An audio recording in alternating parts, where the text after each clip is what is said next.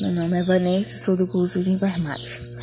Estamos falando sobre parto humanizado, o que é um conjunto de práticas e procedimentos que buscam readequar o processo de parto dentro de uma perspectiva menos medicalizada e hospitalar, entendendo tanto a mulher quanto o bebê, uma visão que, segundo seus defensores, seria mais humana e acolhedora, por oposição ao modelo tradicional, seja natural ou cesariano.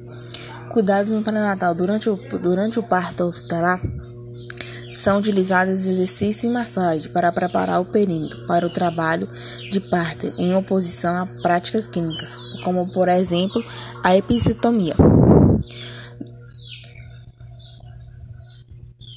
Em práticas humanizadas de parto, a dor possui importante papel para ajudar a paciente em técnicas não invasivas para diminuir a dor, como por exemplo é, tem o banho de água quente, a massagem, a bolsa de água quente, posições corporais, conversa.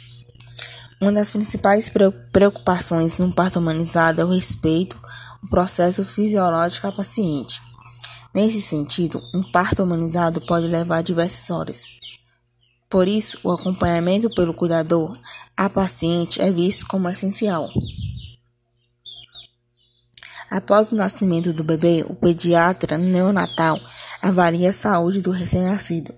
E muitos dos procedimentos adotados comuns em hospitais são deixados de lado, como, por exemplo, o colírio de nitrato de prata nos olhos do bebê, a desobstrução das vias aéreas, imediato teste do pezinho, a injeção da vitamina K.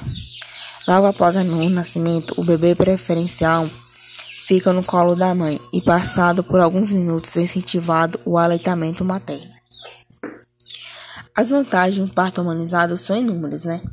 Para os bebês, sabe-se que ao menos estresse e uso de medicamentos envolvidos no processo, o risco de complicações tende a diminuir.